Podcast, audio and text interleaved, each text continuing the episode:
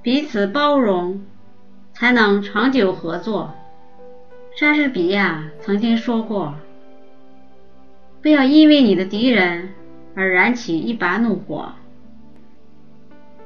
热的烧伤你自己。”其实，越是合作时间长的合伙人，越是应该珍惜这来之不易的合作关系，还有彼此一起创造的财富、成就。遇事一定要包容对方，千万不要因一时意气而前功尽弃。圣经上说。怀着爱心吃菜，也会比怀着怨恨吃牛肉好得多。合作竞争间最为重要的相处之道，便是宽容。毕竟人无完人，你是不可能找到没有瑕疵的合作伙伴的。既然如此，就请。多多包容你的合作伙伴。艾伯特是一家装饰公司的推销员，多年以来，他一直与那些冷酷无情的审查员打交道。虽然最后的结果往往是艾伯特赢，但他所在的公司并没有赚钱。反倒赔了许多。他决定以后不再同审查员争吵。这一天早晨，有人通知艾伯特说，艾伯特给他的工厂运去的一箱材料都不合格，他们已开始卸货。并要求艾伯特立即把货从他们的货场拉回去。原因又出在审查员身上。他们报告说，这批材料低于标准百分之五十，所以他们不接受。艾伯特立刻赶去。如果按照以前的方式，艾伯特一定会找来判别材料档次的标准规格，据理力争，并试图证明错的是对方。但这次他决定换种方式。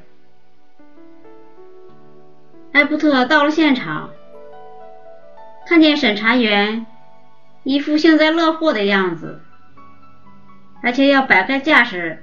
准备和艾伯特争吵一番，但艾伯特没说话，而是陪他们到货车旁，之后问他们是否可以继续卸货，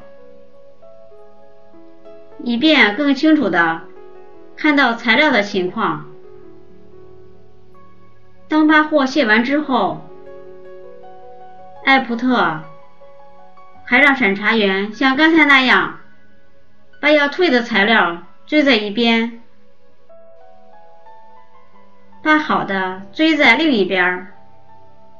艾伯特发现，原来是对方审查员弄错了标准，他们对同种材料的要求进行了同样的审核，而事实上，这两批材料的造材是完全不同的。不过，艾伯特只是一边观察，一边问问题，而且提问题的态度非常好。没想到，艾伯特的态度让审查员变得热情起来。最后，他们对材料重新审查，并且接受了全部材料。艾伯特拿到了全额的费用。试想，如果艾伯特在发现了审查员弄错了之后，不依不饶，咄咄逼人，即使审查员发现错了，也不会承认。那么这笔生意就会泡汤。而艾伯特由于给了他台阶下，所以他成功了。这就是给人台阶下的好处。在美国历史上，恐怕再没有谁受到了责难、怨恨和陷害比林肯多了。但是，根据传记中记载，林肯从来不以他自己的好恶来批判别人。如果有什么任务待做，他也会想到他的敌人。可以做得像别人一样好。如果一个以前曾经羞辱过他的人，或者是对他个人有不敬的人，却是某个位置的最佳人选，林肯还是会让他去担任那个职务，就像他会派他的朋友去做这件事一样，而且。他也从来没有因为某人是他的敌人，或者因为他不喜欢的某个人而解除那个人的职务。很多被林肯委任而居于高位的人，以前都曾批评或是羞辱过他，比如麦克里兰、爱德华、施丹顿和蔡斯。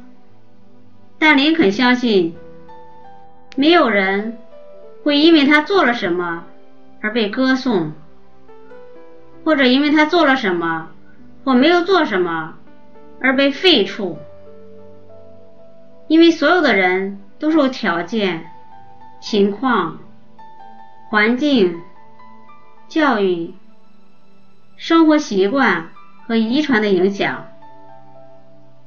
使他们成为现在这个样子，将来也永远是这个样子。